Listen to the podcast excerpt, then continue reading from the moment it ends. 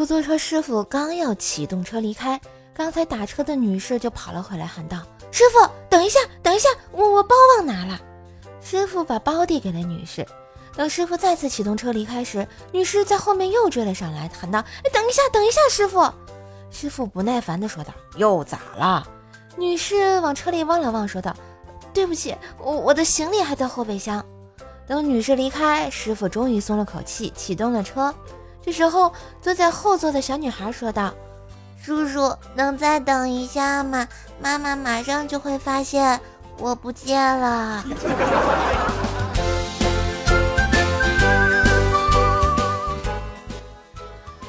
晚上十点多，从楼上传来一个女人的咆哮声：“什么关系啊？什么关系？说到底什么关系？”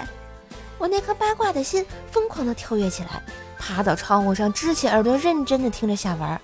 女人继续气愤的喊道：“互为相反数啊！什么呀妈呀！” 于是我默默的关上了窗户。今天宿舍一哥们儿吼道：“我不是亲生的。”我们问为啥，宿舍哥们儿说：“我刚才进我妈空间需要密码，问题是我儿子的名字叫什么？输我自己的名字，结果显示密码不对。”不是哥们儿，你家养狗吗？你试试。嘿，今日份段子就播到这里啦，我是段子搬运工射手呀。喜欢节目记得随手点赞、订阅专辑，并给专辑打个五星优质好评，送月票哟。上射手主页订阅奏奈讲笑话，开心天津话，支持就要多分享、多收听、多打赏哟。